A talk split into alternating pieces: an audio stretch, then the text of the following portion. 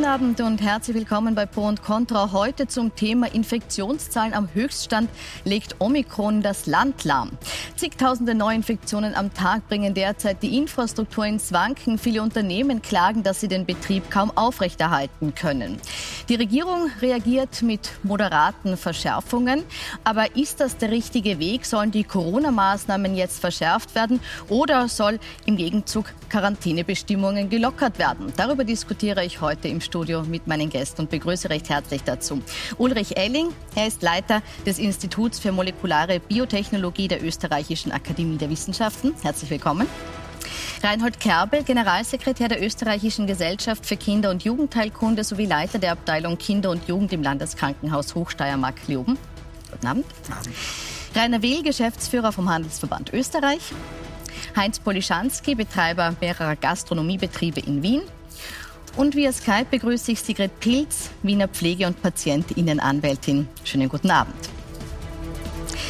Herr Elling, besonders heikel wird es, wenn das Personal im Gesundheitswesen wegbricht. Wie beurteilen Sie derzeit die Situation dort? Kann unser Gesundheitssystem die Vielzahl dieser Infektionen, nämlich auch personalseitig, noch verkraften?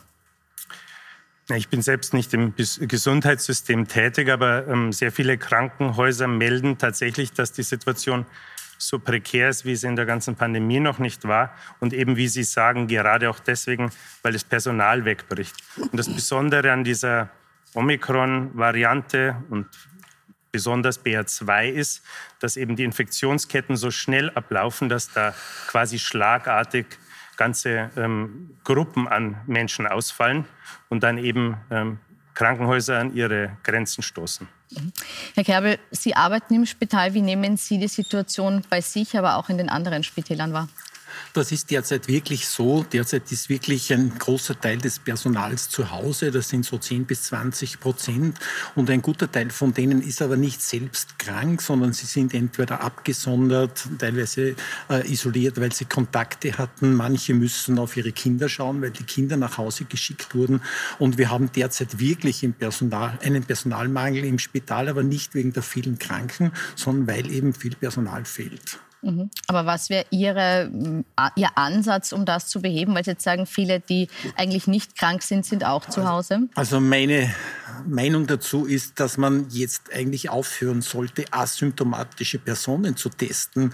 Personen, die keinerlei Krankheitssymptome haben, die sozusagen mit einem PCR-Test als positiv zu detektieren, dann nach Hause zu schicken, die bei völliger Gesundheit sind. Und das betrifft natürlich auch Kinder. Kinder, die keinerlei Symptome haben, zu Hause bleiben müssen, von den Eltern betreut werden, entziehen vor allem auch dem Krankenhaus das Personal. Aber das trifft auch die andere Wirtschaft. Dieses Personal fehlt jetzt wirklich und macht jetzt diesen Notstand in den Krankenhäusern. Es sind also nicht die Kranken, sondern es ist das fehlende Personal. Frau Pilz, ist dieser Notstand an Personal, den wir erleben, ist der hausgemacht, weil wir immer noch zu streng sind mit unseren Quarantäneregeln? Nein, ich, ich kann dieser Argumentation hier überhaupt nicht folgen, die der Herr Dr. Kerbel jetzt ausgebreitet hat. Es kann doch nicht sein, dass ein Kind, das einen positiven PCR-Test hat, äh, in die Schule geschickt wird oder dass man glatt Personal, das äh, positiv getestet ist, äh, in den Krankenhäusern arbeiten lassen soll. Also das so hinzustellen, als wären es nur die, die nach Hause geschickt werden aus Jux und Dollerei, ist eine polemische Bemerkung. Tatsächlich ist es so, dass wir in einer Situation sind, wo offensichtlich seitens der Bundesregierung beschlossen wurde, dass man das Virus durchrauschen lässt. Das hat große Folgen, negative Folgen für jene, die krank sind, für jene, die künftig hin vielleicht mit Long-Covid beeinträchtigt werden und für alle jene, die vulnerabel sind, die sich unbedingt schützen müssen vor der Infektion, die sich jetzt nahezu verstecken müssen, weil sie Angst haben, dass sie angesteckt werden. Das könnte sie in eine lebensbedrohliche Situation bringen. Der Herr Dr. Kerbel verharmlost hier, dass es nicht zu ertragen ist. Herr Kerbel, möchten Sie noch kurz reden? Ja, danke. Also nein, ich verharmlose nicht. Ich nehme diese Erkrankung ernst. Ich nehme dieses Virus ernst. Ich wünsche nur mir, dass man dieses Virus dort einordnet, wo es hingehört, nämlich als eine Atemwegserkrankung durch ein Virus, wie viele andere. Influenza ist eine andere schwere Viruserkrankung, die ganz ähnliche Symptomatik machen kann. Und dort suchen wir nicht mit der PCR äh, nach asymptomatisch Erkrankten. Und um auf die PCR zurückzukommen, wir wissen, wie weit man mit den PCRs mittlerweile raufcycelt, auf Cycles über 40. Dort ist keine Infektiosität mit hoher Wahrscheinlichkeit mehr gegeben, aber die Kinder und die Erwachsenen und die Personen werden trotzdem abgesondert. Aber nicht bei 40, also nicht bei über Doch, 40, bei 39. Bei, auch, bei über, auch bei über 40. Ja, ich hatte gestern Kontakt mit einer, die bei 43,8 CT-Wert abgesondert wurde. Die werden okay. auch abgesondert. In der Annahme, der CT-Wert könnte vielleicht fallen und dieses Personal fehlt dann. Okay, mein Letztstand war 39, aber wenn Sie sagen, Sie kennen andere Fälle, äh, wird, wird das sicher so sein in anderen Labors. Ähm, Herr Will, ich möchte zu Ihnen nochmal zurückkommen. Sie als, als Vertreter des Handels sozusagen heute hier. Äh, wie beurteilen Sie es? Auch angesichts der Infrastruktursituation, die wir im Moment erleben, ist es Zeit, die Maßnahmen wieder zu verschärfen oder müssen wir über veränderte Quarantänebedingungen nachdenken? Also ganz grundsätzlich ist die Lage besorgniserregend in Bezug auf die Verfügbarkeit des Personals. Und äh, im Handel muss man einmal davon ausgehen, dass wir von 600.000 Beschäftigten sprechen. Da gibt es die kritische Infrastruktur Lebensmittelhandel, die die Versorgung der Bevölkerung sicherstellt. Und dann gibt es den restlichen Handel. Und äh, aufgrund der letzten Entscheidungen, alle Maßnahmen fallen zu lassen und gleichzeitig aber die Quarantänebestimmungen nicht anzupassen, hat man den Fehler gemacht, dass man die Arbeitgeber, viele Klein- und Mittelunternehmen alleine gelassen hat mit den Effekten und auch die noch verbliebenen Mitarbeiterinnen und Mitarbeiter, die oftmals nur noch alleine im Geschäftslokal waren. Und insgesamt hat es dazu geführt, dass ein Viertel aller Geschäfte Beschränkungen hinnehmen musste, zusperren musste und damit das äh, finanzielle Leid vieler sich massiv verschärft hat. Und daher sind wir der Meinung, wichtig ist, dass Maßnahmen klar verständlich, wissenschaftlich fundiert und nachvollziehbar sind. Derzeit ist es unklar, unwissenschaftlich und auch unlogisch, weil äh, Branchendifferenzierungen zu wenig stattgefunden haben. Der Handel war nie ein Corona-Hotspot. Wir nehmen zur Kenntnis, dass wir die Maske wieder tragen, aber es ist nicht zu ertragen, dass im Nachtleben der Bär steppt und äh, damit eigentlich dem Ganzen kein Einhalt geboten wird. Herr Elling, ist der Handel zu hart behandelt worden in den Maßnahmen? Also wir haben jetzt einige Sachen gehört, ähm, die ich eigentlich gern eingehen würde. Der erste Punkt ist zu den CT-Werten. Ich denke, ein großes Problem ist, dass wir immer noch keine absoluten Normierungen haben und von Viruskonzentrationen sprechen, weil die CT-Werte in verschiedenen Laboren sind wirklich deutlich anders auf der Art und Weise, wie sie gemessen werden. Und die sind eigentlich nicht vergleichbar. Und ein CT-Wert, der hoch ist am Anfang einer Infektion, ist natürlich auch anders einzuschätzen wie am Ende einer Infektion. Ähm, zum äh, zu den Maßnahmen und den Öffnungen ähm, würde ich gern sagen, dass das tatsächlich sehr kompliziert ist im Moment. Also einerseits ähm, verschärfen wir wieder, indem wir die Maske wieder neu einführen und andererseits wird aber diskutiert, die Quarantänebeschränkungen aus den hier diskutierten Gründen eventuell zu lockern. Und ich denke, das ist für die Bevölkerung wahnsinnig schwierig auch zu verstehen, wieso wir im einen Bereich verschärfen und in einem anderen Bereich lockern. Aber um konkret auf äh, den Punkt des Handels einzugehen, ähm, nach allen Daten, die uns vorliegen und nicht jeder ähm, Infektionsfall kann lückenlos ähm, auf einen Event zurückgetraced werden. Aber es ist tatsächlich so, dass der Handel nur zu einem ganz geringen Teil zu Infektionen beigetragen hat und da ein bisschen mitgehangen, mitgefangen war. Das sehe ich tatsächlich auch so. Mhm. Kommen wir zur Gastronomie, Herr Polischanski. Das betrifft Sie. Da werden ab morgen wieder neue Regeln eingeführt. Ähm, nach der Verordnung des Gesundheitsministers dürfen jetzt Betriebe entscheiden, ob ihre Kunden und Kundinnen künftig entweder mit Maske oder mit 3G eintreten dürfen. Äh, ist das auch ein Beweis dafür, dass Wien hier den richtigen Weg gegangen ist, dass es ganz ohne eben noch nicht geht? Nein, nein, das ist der Beweis, dass Wien nicht weiß oder die Politik von Wien nicht weiß, was sie tut. Weil es ist ja unvorstellbar, dass in Niederösterreich es anders als in Wien ist. Aber jetzt soll es ja eben auch in Westösterreich wieder kommen. Es ne? soll auch wieder verstärkt werden, was wir überhaupt nicht verstehen. 3G äh, ist einmal was Unmögliches in der normalen Gastronomie, weil mir kann auch niemand sagen, dass er jetzt einmal schnell auf ein Bier gehen will und das zwei Tage, einen Tag vorher weiß und sich testen lässt. Also drei Tage, 3G äh, ist unvorstellbar. Maske äh, bis dorthin zu verstehen, dass man vielleicht ins Lokal noch geht, dann sieht sich mit Leuten beim Tisch mit einem geringen Abstand und dann soll ich die Maske nehmen, um auf die Toilette zu gehen. Also das versteht ja niemand, warum das gehört und wir sehen das als Panikmache. Es ist überhaupt nicht notwendig, in der Gastronomie irgendwelche Einschränkungen zu machen. Es gibt dort keine krassen Fälle. Außer den, dass wir, oder das kann ich mal dazu sagen, gleich anschließend, dass äh, ich seit 26 Jahren in der Gastronomie bin und wir haben viele ähm, Influenza-Epidemien, wenn man das so sagen, gehabt. Und wir haben ziemlich die gleichen Krankenstände wie jetzt, nur wir haben nicht so viel äh, Personal, das eingesperrt wird zu Kranken, weil sie abgesondert werden und dann eigentlich krank werden. Und die Gastronomie wehrt sich dagegen extrem. Mhm. Sperren wir im Moment die Gesunden zu Kranken und schaffen damit mehr Kranke, als wir haben müssten? Also diese ähm, Lockdown-Maßnahmen ähm, oder diese Quarantänemaßnahmen, Entschuldigung, von den, von den K1-Personen ähm, sind ja dazu da, die Infektionsketten zu reduzieren und damit die Welle etwas abzuflachen. Ich denke, wenn wir die die Omikron-Welle komplett ungebremst durchlaufen ließen. Und da unterscheidet sich Omikron sicherlich von der Influenza. Es ist einfach wesentlich infektiöser. Dann hätten wir tatsächlich eine noch höhere Spitze und damit in zum Beispiel der kritischen Infrastruktur noch größere Probleme gleichzeitig. Also ich bin da nicht ganz der Meinung. Aber ja, die ähm, Quarantänemaßnahmen, die wir ergreifen, führen selbstverständlich in Krankenhäusern und in der Gastronomie zu weiteren Belastungen. Frau Pilz, es war ja ursprünglich angekündigt, äh, das Comeback der Masken in den Innenräumen. Jetzt darf aber zwischen 3G und Masken entschieden werden. Ist 3G wirklich gleichwertig wie eine Maskenpflicht? Also ich halte eine weitere Aufdifferenzierung der Maßnahmen für absolut nicht zielführend. Warum ist denn die Maske gut? Warum ist eine FFP2-Maske, die gut sitzt, die auch Kinder tragen können und die sollen sie auch in den Schulen nach meiner Ansicht nach tragen? Warum ist die gut? Weil sie verhindert, dass Aerosole, äh, infektiöse Aerosole übertragen werden können. Und mir kann eigentlich auch niemand erzählen, so sehr ich auch den Handel verstehe und die Gastronomie, warum dort die Aerosole weniger infektiös sein sollten.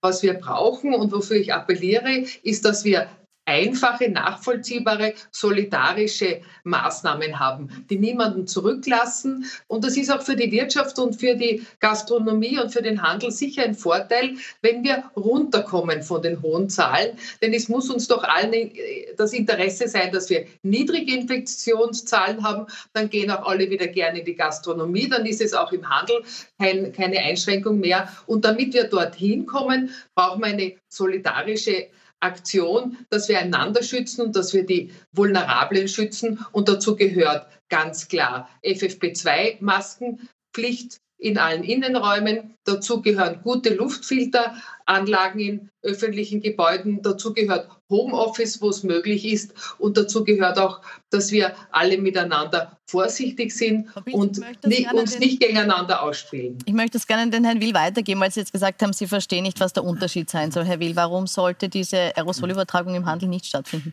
Ja, die Frau Pilz macht genau denselben Fehler wie auch die Politik in der Verordnung. Äh, es wird eben nicht differenziert und vor allem äh, wird nicht auf Fakten geachtet. Und nur weil wir in Österreich nicht in der Lage sind, ein Contact Tracing umzusetzen, äh, lohnt der Blick nach Deutschland. Die sogenannte Luca-App stellt auf Ist-Zahlen ab. Und da ist ganz klar, dass Bars mit 50 Prozent die meisten Infektionsfälle ausweist, Clubs mit 25 Prozent, Gastronomie 10 Prozent und der Handel 1 Prozent. Die AGES-Zahlen in Österreich Zeugen von 0,1 bis 0,3 Prozent.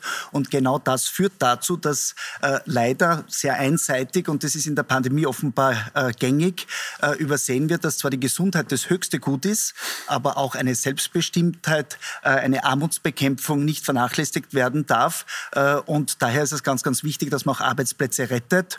Und äh, die Entwicklung ist einfach eine, wo man nach drei Jahren mittlerweile oder im dritten Jahr der Pandemie differenzieren lernen muss.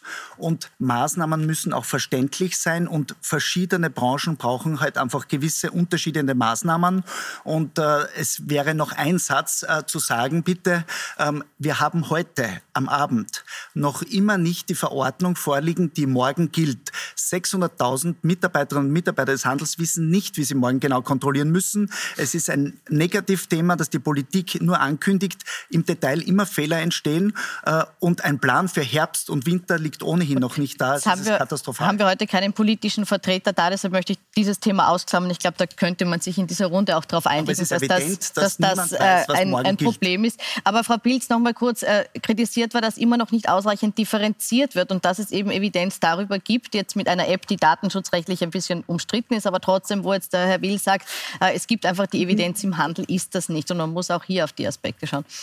Also, ich meine, Handel ist ja auch alles Mögliche, vom kleinen, von der kleinen Boutique bis zum großen Shopping Mall. Also, da, das alles über einen Kamm zu scheren, geht ja ohnehin nicht. Und ich kann die Argumentation nicht nachvollziehen, dass eine FFP2-Maske bei Ihnen Arbeitsplätze vernichtet. Das Gegenteil ist der Fall. Wenn es eine einheitliche, von allen verständliche Maßnahme gibt, die, die, sehr effektiv ist, warum Sie sich dagegen sperren, dann muss, muss niemand besonders kontrollieren. Das zeigt sich, ob jemand Maske trägt. Und dann sind alle in der gleichen Situation und ich gebe Ihnen recht, dass, es darf nicht zu Ungerechtigkeiten führen, aber wir müssen doch wir denken an die Wirtschaft, wir denken an, an die Gastronomie, an die Kultur und alle diese Einrichtungen, aber wir müssen an die Kinder denken, wir müssen an jene denken, die zu Recht Angst haben vor Long-Covid. Wir wissen so viel nicht über das Virus, dass wir doch gut daran tun, uns zu schützen und jene zu schützen, die unsere Solidarität brauchen. Frau Bild, Sie sollten schon äh, bei der Wahrheit bleiben und der Handel und auch wir als freie Vertretung haben immer gesagt, haben immer gesagt, wir haben können gerne gesagt, unterschiedlicher Meinung sein, aber sagen Sie nicht, dass ich nicht bei der Wahrheit naja, bleibe. Also Sie werfen keine, mir gerade, Entschuldigung, Diskussionskultur. Sie werfen mir gerade vor, dass wir gegen die Maske wären. Das ist völlig falsch. Wir haben gesagt, das ist das geringste Übel. Wir leben damit und wir sind sicherer, weil bei uns die Maske durchgängig getragen wird im Vergleich zu Gastronomie, ja. Nachtleben und Co. Und wir sagen nur, dass man nach Branchen differenzieren muss, weil nicht jede Maßnahme in jeder Branche geeignet ist. Und Sie werden verstehen, dass wir mittlerweile äh, existenzielle Verluste haben. 10.000 Geschäfte mussten seit Pandemiebeginn schließen. Äh, und das ist auch für die Kinder wichtig, dass die Eltern weiterhin ein gutes und geregeltes Einkommen haben. Herr Polischanski. Da möchte ich auch sagen, das zur mhm. Maske. Ja. Also Sie sagen natürlich im Handel, und es ist schön, dass das getragen wird, aber die Gastronomie ist ganz anders bei der Maske. Es ist unverständlich für uns, und ich habe das vorher erwähnt, dass wir am Tisch keine Maske tragen müssen. Es geht ja auch gar nicht anders. Und dann, wenn Sie auf die Toilette gehen oder wenn Sie auf den nächsten Tisch gehen oder wenn Sie reinkommen, der Abstand ist meistens von der Tür bis zum Tisch nur ein paar Meter müssen sie eine Maske tragen. Und noch dazu, und das muss ich auch sagen, es ist bei uns in der Gastronomie mit den Mitarbeitern, die zu bekommen, schon sehr, sehr schwer. Und auch ein Grund, und wir haben viele Vorstellungsgespräche, ist der, dass die Mitarbeiter bei der Schwerstarbeit, und Gastronomie ist Schwerstarbeit, überhaupt im Innenraum, dann den ganzen Tag Maske tragen müssen. Und das sollten sie ja mal einen Tag machen, damit sie dann wissen, was sie reden. Und da geht es nicht um die Gesundheit, weil der die, die Leute sitzen eh alle dort ohne Maske und das, der Mitarbeiter ist ja getestet, ist geimpft. Ja. Was soll der Gesundheits... Der, der, der, der Mitarbeiter ist nicht zwangsläufig geimpft. Das ist ja nicht so, dass alle Mitarbeiter geimpft sind. Und es ist so, ich gebe Ihnen recht, es ist mühsam, einen ganzen Tag eine Maske zu tragen, aber denken Sie an das Pflegepersonal und an das ärztliche Personal in ja. den Spitälern. Die sind jetzt sehr gefordert, denn es ist ja nicht nur so, dass alle weg sind, wie Kerbel sagt, weil sie auf Kinder aufpassen, weil die auch weg sein müssen, weil sie K1 sind. Nein, es gibt steigende Belegzahlen in den Spitälern, es äh, steigen die Zahlen auf den Intensivstationen, die Krankheit nimmt Fahrt auf und ich finde es unverantwortlich, wenn man hier äh, die Last auf das Gesundheitspersonal abladet und sagt, Schaut, dass ihr zurechtkommt. Wir wissen, dass die Spitäler am Anschlag sind. Wir wissen, dass es in den Pflegeheimen schon wieder kritisch wird. Also nehmen Sie doch Rücksicht auf diese Leute. Und für die Gastronomie kann ich jetzt sagen, es kommt der Frühling.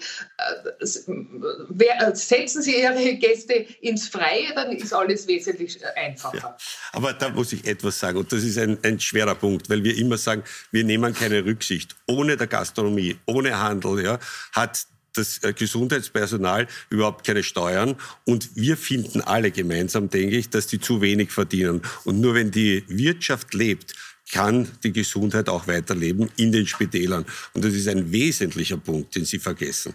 Sie haben nichts davon, wenn die Leute nicht kommen, wenn keine Touristen kommen, weil es in ja, Österreich so hohe Zahlen gibt. Es ist mhm. im Interesse aller, niedrige Zahlen zu haben. Gut. Das sollte der Wirtschaft auch klar das, sein. Das möchte ich jetzt an den Herrn Kerbel weitergeben. Ist jetzt das Gebot der Stunde, dass wir sagen, wir müssen den Zahl, mit den Zahlen wieder runterkommen? Ist es so, dass wir vielleicht, wie Dorothee van Lager gesagt hat, auch wieder uns überlegen müssen, 1G einzuführen, weil es im Moment das einzig Wirksame ist, um hier einen Riegel vorzuschieben, dieser Infektionswelle? Also ich bin Kinder- und Jugendarzt und als solcher von Berufswegen auch optimistisch. Und wenn man sich die aktuellen AGES-Zahlen anschaut, dann haben wir ja bereits ein Plateau erreicht und die Zahlen scheinen jetzt bereits wieder zu sinken. Ich hoffe natürlich, dass das so auch weitergeht.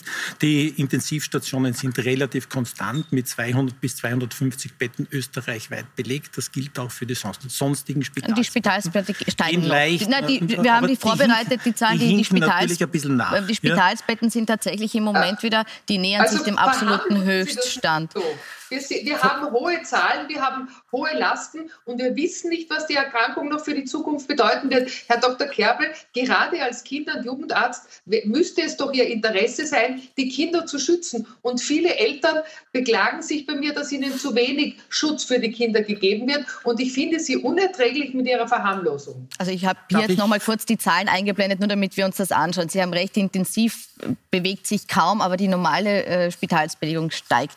Das äh, entspricht so aber nicht den AGES-Zahlen, beziehungsweise ist dort die Darstellung, eine, die grafische Darstellung eine andere. Wenn Sie die AGES-Zahlen anschauen, dann ist dort eine andere Grafik.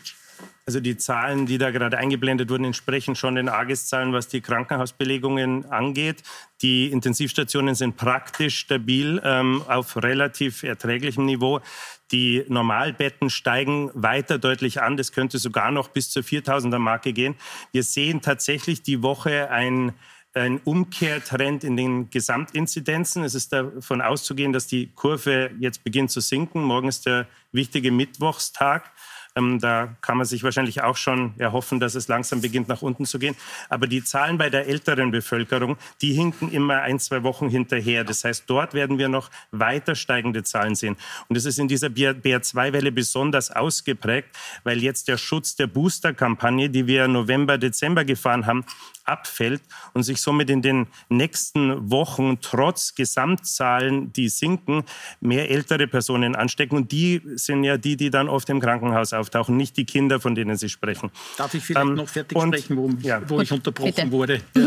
Ich verharmlose die Erkrankung gar nicht. Wir an den Kinder- und Jugendabteilungen sehen jetzt auch relativ viele Covid-Erkrankungen, auch bei sehr jungen Kindern, also großteils äh, Kinder zwischen äh, Geburt und dem zweiten Lebensjahr, kommen jetzt auch ins Spital, sind aber zum Glück fast immer nur mild erkrankt. Das heißt, der Spitalsaufenthalt dauert ein bis zwei Tage. Long-Covid aus meiner Sicht ist im Kindesalter etwas extrem Seltenes. Das konnten wir bisher kaum beobachten. Diese schwere immunologische Überreaktion MIS-C sehen wir derzeit überhaupt nicht. Und ich glaube, wir müssen... Das stimmt nicht. Reden Sie mit Professor Müller von der Uniklinik Innsbruck. Der spricht von einer besorgniserregenden Entwicklung, dass es Long-Covid-Fälle, MIS-C-Fälle gibt, die offensichtlich für Ihnen nur deshalb nicht bekannt sind, Herr Dr. Kerbel, weil Ihre Fachgesellschaft es verabsäumt, hier die Zahlen zu erheben. Ich ersuche Sie schon seit Monaten, äh, Tragen Sie die Spitalszahlen zusammen, tragen Sie die Zahlen aus dem niedergelassenen Bereich zusammen. Sie tun es nicht. Und mein Eindruck ist, das ist eine, eine Strategie der Verharmlosung, die zu Lasten der Kinder und der Familien geht. Frau, Frau, Frau, Pilz, Frau, Pilz, lassen wir, Frau Pilz, lassen wir jetzt bitte den Herrn Kerbel kurz ausführen. Herr Elling wollte dann auch zu den Zahlen bei Kindern noch was sagen. Jetzt aber diesen, dieses Pilz, Statement mal ausführen. Selbstverständlich tue ich das, was Sie mir nahe, nahelegen. Selbstverständlich sind wir untereinander in Kontakt. Selbstverständlich haben wir regelmäßig Austausch zwischen den Kliniken. Selbstverständlich weiß ich, wie viele Miss-C-Fälle es in Österreich gibt. Das sind derzeit ganz, ganz wenige. Und selbstverständlich führen wir auch eine Datenbank, in die ich, in die ich täglich die aktuellen neuen Fälle, die an meiner Abteilung passieren, eingebe. Wir tun also das, was Sie verlangen. Und daher kann, ja. ich, daher kann ich auch äh, sagen, was, dass das stimmt, was ich Ihnen. Aber darf ich eins noch sagen?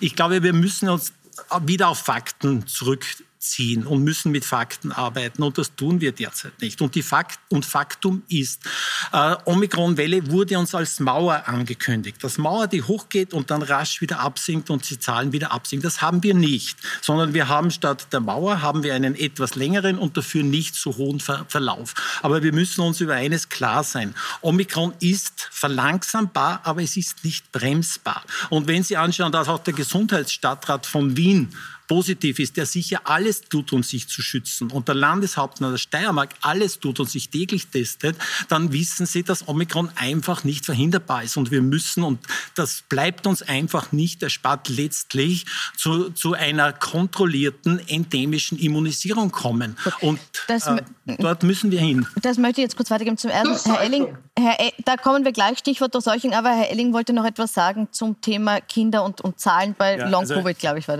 da, wo Sie eingehakt ich haben. Ich denke, bei den, bei den Kindern muss man tatsächlich sagen, dass die Erkrankung Kinder normalerweise nicht so schlimm trifft. Und mein Bruder ist zum Beispiel Kinderarzt in einem Unispital und der berichtet mir das Gleiche. Es gibt Long-Covid im Jugendalter, vor allem äh, bei Mädchen und jungen Frauen. Ähm, Im Kindesalter ist Long-Covid de facto nicht existent. Und Long-Covid hat sehr viele Facetten, da muss man auch sehr stark aufpassen. Das ist oft eine ähm, psychologische Facette. Das will ich überhaupt nicht runterspielen, weil wenn Menschen über Long-Covid berichten, dann muss man das ernst nehmen. Aber es gibt dann einen anderen Lösungsweg, ähm, damit umzugehen. Ähm, aber weil wir vorhin eine lange Diskussion hatten zum Thema Masken, ähm, wo auch gesagt wurde, die sei faktenbefreit. Ganz ehrlich, also ich habe mich sehr viel mit Leuten ähm, unterhalten, die Experten sind für sowas, die Aerosolforschung betreiben. Und es ist also ganz klar und zweifelsfrei, dass die Maske selbstverständlich extrem effizient funktioniert und schützt. So hat sich unser Gesundheitspersonal über Jahre geschützt. Ähm, ich denke, wo wir dringend hinkommen müssen in dieser Pandemie, ist an einen Zustand, wo wir die nicht mehr als Politikum begreifen. Der Herwig Ostermann hat mal gesagt, wenn wir äh, wir, wir, schützen uns alle vor einer Karies-Pandemie, indem wir drei, drei, Minuten am Tag mindestens Zähne putzen. Und es funktioniert eigentlich ganz gut. Und da wird kein politisches Kleingeld damit gemacht und das akzeptiert jeder. Und warum? Weil wir uns selbst damit schützen. Und in einer ansteckenden Krankheit wie Covid müssen wir eben die Gesellschaft schützen. Und das ist einfacher im Bereich des Handels. Da kann ich meine Maske anziehen und dann schütze ich andere. Und diese anderen sind eben oft Menschen, ähm, die vielleicht äh, eine Immunschwäche haben, von der ich nichts weiß. Und im Hand, im, in der Gastronomie, ich habe es gleich, ähm, ist das Ganze natürlich wesentlich komplizierter. Ähm, und da sind Sie sicherlich besonders gefordert. Ähm, und ich gebe Ihnen recht, dass das zu Momenten führt, wo es etwas absurd ist, wenn man den Meter von der Tür zum Tisch mit Maske äh, hinter sich bringt. Ähm, aber wir müssen, glaube ich, lernen, das zu einem Automatismus zu machen, über den wir nicht zu viel Meinungsverschiedenheiten haben. Und es kann ja durchaus sein, dass an einem Tisch Leute sitzen, die sich besonders gut geschützt haben, weil da eine vulnerable Person oder eine ältere Person dabei ist, während an einem anderen Tisch die Leute das etwas, etwas laxer nehmen. Also darf ich ganz mal, ist Ihr Pendant zum, zum Zähneputzen ist die Maske, nur damit wir das ja, wir, verstehen? Oder, es oder? gab noch nach jeder Pandemie irgendwelche Maßnahmen von Wasserhygiene über Kondome, die sich eingeführt haben und die halt in unseren Alltag übergegangen äh, sind. Und wir werden auch von dieser Covid-Pandemie ähm, gewisse Sachen übernehmen müssen, die zum Alltag werden. Und in dem Moment, wo wir das nicht mehr als Maßnahme gegen eine Pandemie äh, verwenden oder als politisches Statement, in dem Moment ist die Pandemie auch vorbei. Also ich rufe wirklich dazu auf, dass wir einfach gewisse Maßnahmen zum Automatismus machen, dass wir den, die Gastro, die besonders gefordert ist mit diesem Zustand, ähm, fördern, indem wir besondere Belüftungsanlagen etc. installieren und dann halt möglichst bald zum Alltag übergehen. Wir haben so viele Krisen zu bewältigen, wir können uns nicht über jede ständig streiten. Was äh, aus meiner Sicht nochmal wichtig klarzustellen ist, der Handel hat sich nie gegen eine Maske ausgesprochen. Wir waren die, die die gesamte Bevölkerung mit Masken erst ausgestattet haben und dann auch mit FFP2-Masken. Wir haben es immer als geringstes Übel bezeichnet und wir sehen nur extrem kritisch, äh, dass jetzt parallel ein 3G-Regime wieder eingeführt wird, wo äh, klar ist, dass auch die Akademie der Wissenschaften in den USA sagt, dass 20 Minuten lang ein Infizierter mit einem Gesunden mit FFP2-Maske im Raum sein kann, geschlossen und sie nur 0,1 Prozent der Menschen infizieren. Es ist nicht durchgängig, es macht äh, wenig Sinn, äh, wenn so viele Infektionszahlen stattfinden, da wieder abzuweichen und es verwirrt die Bevölkerung. Wir sagen nur, äh, die Kollateralschaden müssen eingedämmt werden und wir sollten alle im dritten Jahr der Krise eher das Verbindende suchen und erkennen, dass wir alle Interesse haben an der Gesundheit, alle Interesse an Arbeitsplätzen, die gesichert sind. Und die Politik sollte verstehen, dass wir Sicherheit benötigen, die Konsumenten Sicherheit benötigen und vor allem eine Perspektive für Herbst, für Winter. Es fehlt der Plan, es fehlt die Verordnung für morgen, es fehlt auch die Langfrist. Das ist das Problem. Gut, das nehmen wir jetzt mal als zwischenzeitliche Schlusswort. Wir gehen in eine kurze Pause, kommen gleich wieder zurück und werden dann zum einen schauen, wie sich in der Schule aktuell entwickelt, werden aber auch fragen, welche Folgen diese Durchseuchung, die gerade stattfindet, für uns hat. Wir sind in wenigen Minuten wieder zurück. Bis gleich.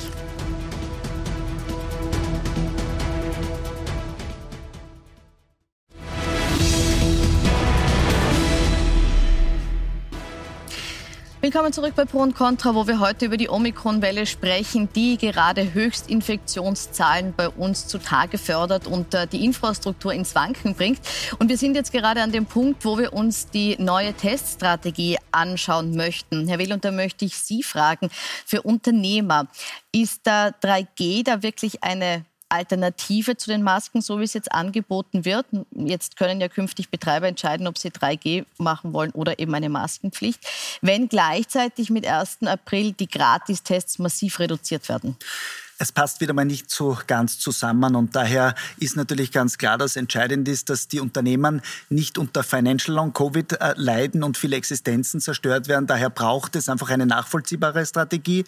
Äh, die wissenschaftliche Seite müssen andere beantworten, aber wir haben gelernt, äh, dass man mit dem Virus leben muss, dass man aber differenzieren muss und dass es entscheidend ist, dass wenn es Maßnahmen gibt, dass man dann auch Entschädigungen aussprechen muss und die sind vielfach nie angekommen im Handel keinesfalls. Da ist unterfördert worden, wenn man den Mode- und Schuhhandel denkt, die katastrophal verloren haben.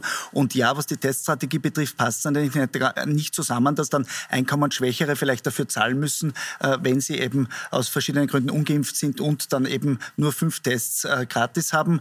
Das äh, ist ein Thema. Das Hauptthema für uns ist, dass noch nie die Konsumentinnen und Konsumenten und die Haushalte so ähm, existenzgefährdet waren. Äh, wir haben 14 Prozent der Menschen in unserem Land, die sich ausschließlich auf lebensnotwendige Güter äh, beschränken müssen.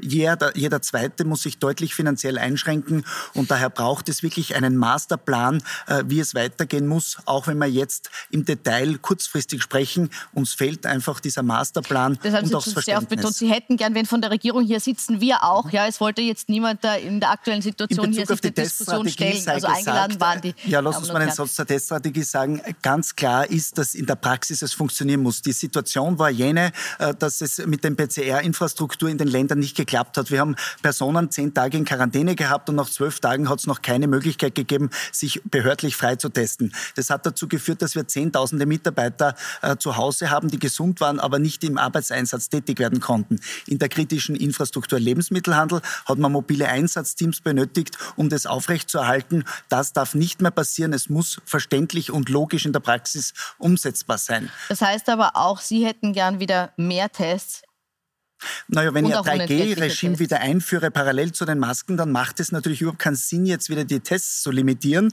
weil damit wieder ein Flaschenhals entsteht. Äh, wenn Apotheken Mittagspause haben, Schichten beginnen um 6 Uhr in der Früh. In der Praxis versteht das kein Mensch und es führt zu massiven Verwerfungen. Herr Kerbel, wenn wir jetzt äh, die aktuelle Welle anschauen, müssen wir dann gleich sagen, okay, jeder muss testen. Wir brauchen 1G im Sinne von jeder muss getestet sein, weil es ja eben, wie wir wissen, gerade jetzt auch zu vielen Infektionen bei Geimpften kommt. Also ich bin eigentlich gegenteiliger Meinung. Ich glaube, dass wir allmählich vom Testen wegkommen müssen. Und es tun ja auch alle anderen Länder. Kein Land testet so wie Österreich. Wenn man sich anschaut, täglich zwischen 300 und 500.000 oder noch mehr Tests. Der Großteil davon bei asymptomatischen, manche, die täglich oder zweimal täglich testen gehen. Ich glaube, davon müssen wir einfach weg. Ich glaube, dass wir früher oder später auch bei den Schulen wieder darauf verzichten müssen. Es war ein probates Mittel in der Zeit, wo man wirklich damit die Schulen offen halten konnte.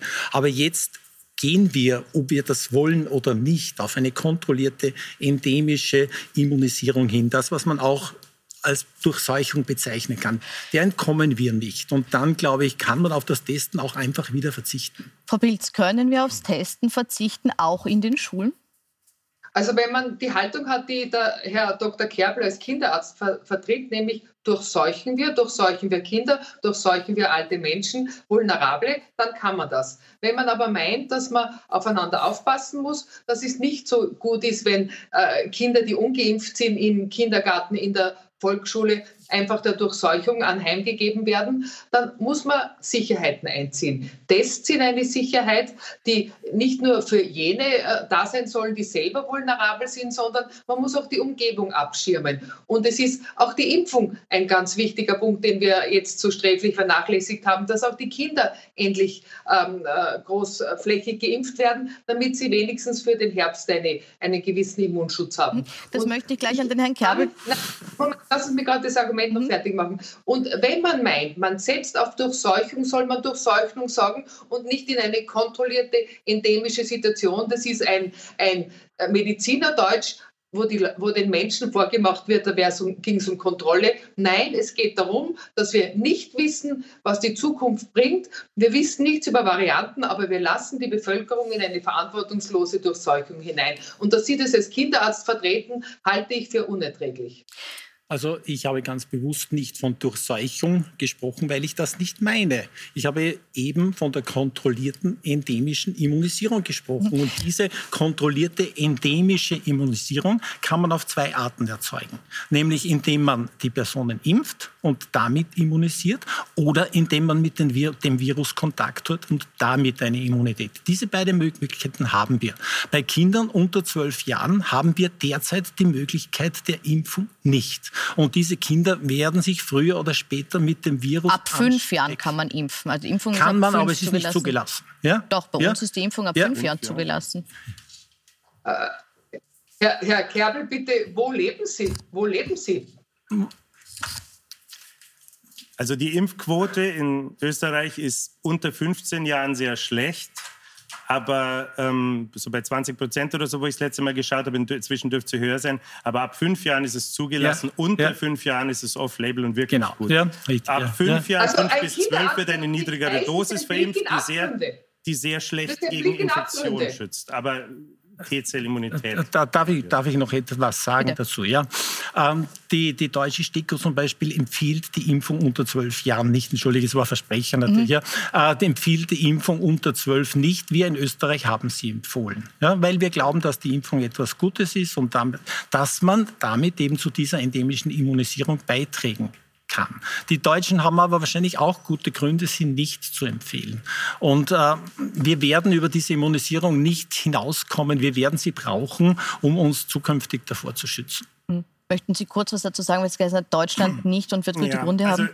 Also ich stimme mit Ihnen überein, dass wir uns vor Omikron im Prinzip kaum schützen können. Also wir können kaum verhindern, dass die Menschen sich infizieren, leider. Und ähm, es ist, wie sich zeigt, auch nicht ganz so schlimm. Aber ähm, wir müssen schon bedenken, dass es e-, einfach viele Menschen in diesem Land gibt, für die eine Corona-Infektion ein potenzielles Todesurteil darstellen kann, für die echt Vulnerablen. Und eine Gesellschaft misst sich schon daran, wie sie mit ihren Schwächsten umgeht. So sehe ich das. Und wir müssen ganz klar abrüsten in den Bereichen, Kinder bin ich zum Beispiel bei Ihnen, wo die Gefahr einfach nicht so groß ist, zumindest mit der jetzigen Variante.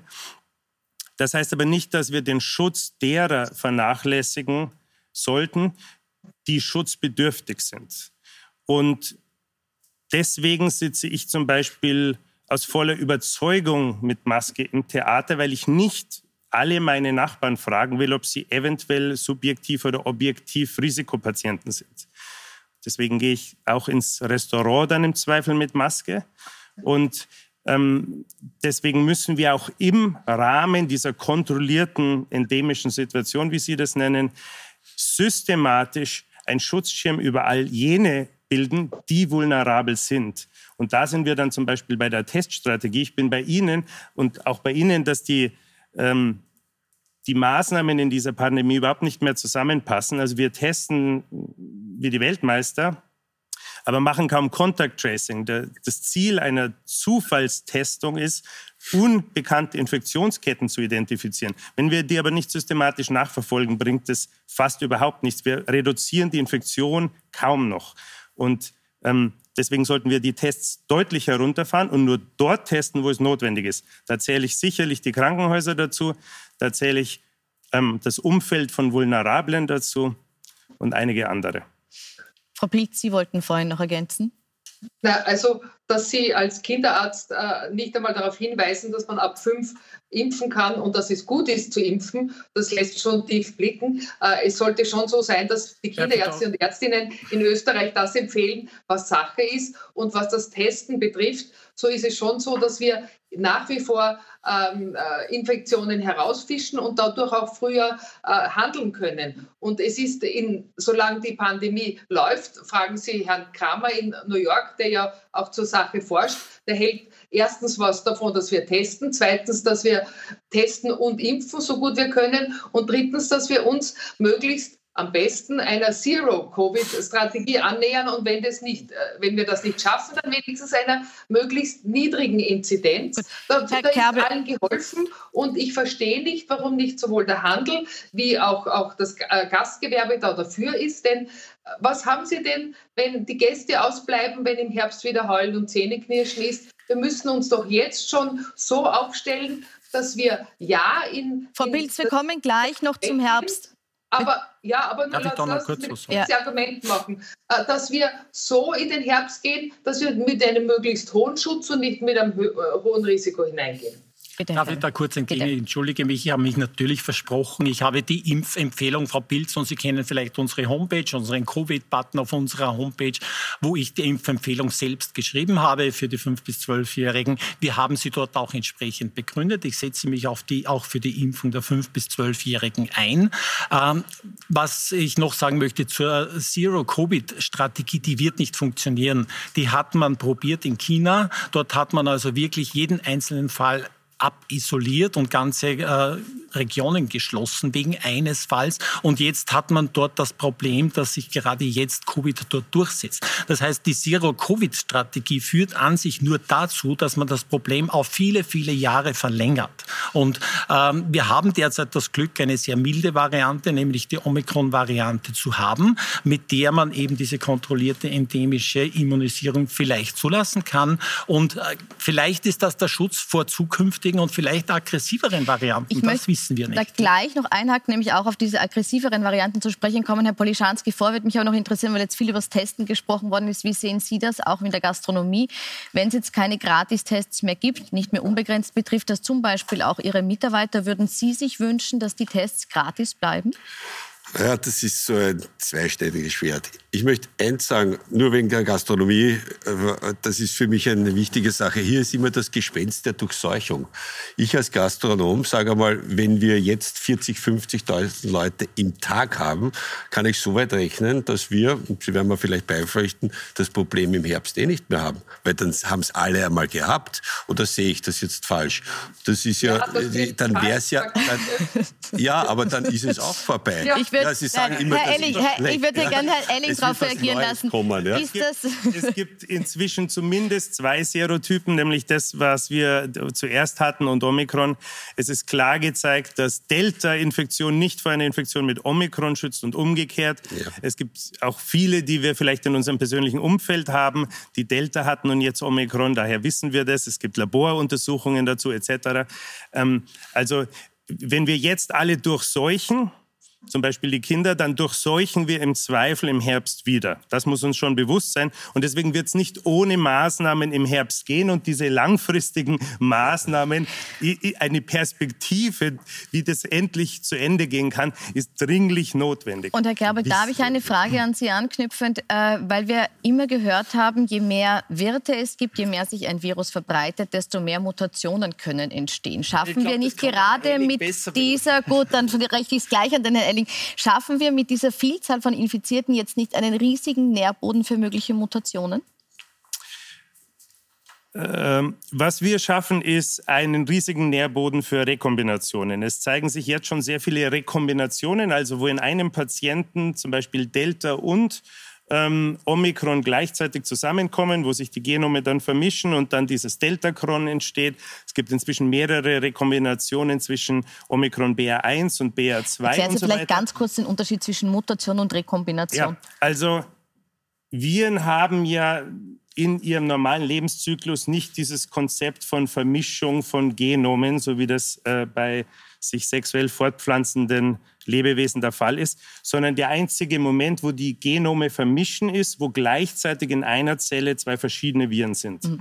Und wenn die sich dann vermischen, das kennt man bei Influenza, wo dann H5N1 und so weiter zusammenkommt, ähm, dann kommen neue Varianten, neue Rekombinanten im Prinzip raus. Ähm, was es aber zusätzlich noch gibt, sind diese Mutationen, die entstehen durch Ablesefehler, ähm, vereinfacht gesagt. Und die kommen, wie wir jetzt gelernt haben, immer im Paket. Da kommt nicht eine Mutation und noch eine und noch eine, sondern da kommt auf einmal 50 Mutationen Omikron. Und die Wahrheit ist, wenn wir ganz ehrlich sind, wir haben keine Ahnung, wo diese Variante entstanden ist. Zuerst hat es geheißen, wahrscheinlich in einem immunsupprimierten Person, vielleicht HIV-Patient in Afrika. Jetzt gehen einige davon aus, könnte eher in einem Tier passiert sein. Wenn diese Varianten in Tieren entstehen, dann ist selbstverständlich die Zahl der infizierten Menschen nicht der Parameter, der die Wahrscheinlichkeit einer äh, neuen Variante definiert. Also Sie sagen, das macht es jetzt mal per se nicht gefährlich. Frau Pilz, müssen wir dann umgekehrt, so wie Herr Kabel gesagt hat, gerade diese milde Variante nutzen, um mal die Zügel etwas lockerer zu lassen, vielleicht eben auch Immunität zu erzeugen, indem man sagt, gut, dann nehme ich eine Infektion mal in Kauf?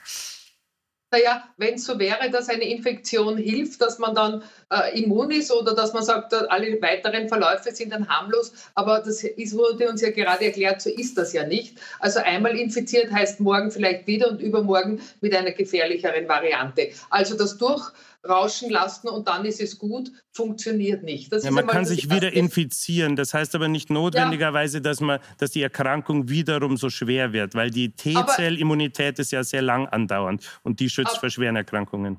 Aber es kann sein, dass eine andere Mutation auf uns zukommt, wo das alles gar nicht mehr stimmt. Also jetzt durchseuchen lassen heißt nicht, dass die Welt danach gut ist. Und wir müssen uns, das meine ich schon, dass man, wenn wir uns auf die Zukunft vorbereiten, dann wird ein neues Normal heißen, dass wir einfach mit Schutzmaßnahmen leben lernen werden, dass wir auch wieder fröhlich sein können und dass wir einander auch wieder begegnen können. Das ist ja absolut wichtig und auch für junge Leute ganz speziell und das soll ja auch wieder erreicht werden. Aber das, ich möchte, dass wir rauskommen aus diesem Gegensatzpaar hart zumachen und alles völlig öffnen, weil die Menschen glauben dann immer mehr, dass es Hoffnung gibt.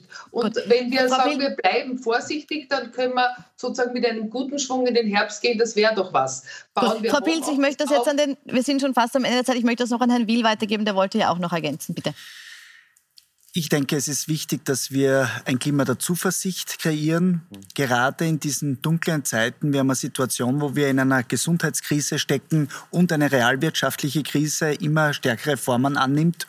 Äh, Es ist so wie Zero Covid mit Zero Jobs einhergeht, äh, wünschen wir uns einfach äh, Planungssicherheit, so wie Konsumpsychologie ist, ist es wichtig, dass die Menschen für den Herbst und für den Winter Szenarien und äh, einfach gewisse Haltegriffe haben. Und daher äh, ist es ganz, ganz wichtig, äh, dass insbesondere in unserer Branche es nie wieder zu 2G im Handel kommt, weil das hat zu einer Spaltung der Bevölkerung geführt. Eine übertriebene Maßnahme wie harte Lockdowns, das darf nicht mehr passieren, weil die Kollateraleffekte furchtbare waren, sozial, psychisch und natürlich auch wirtschaftlich.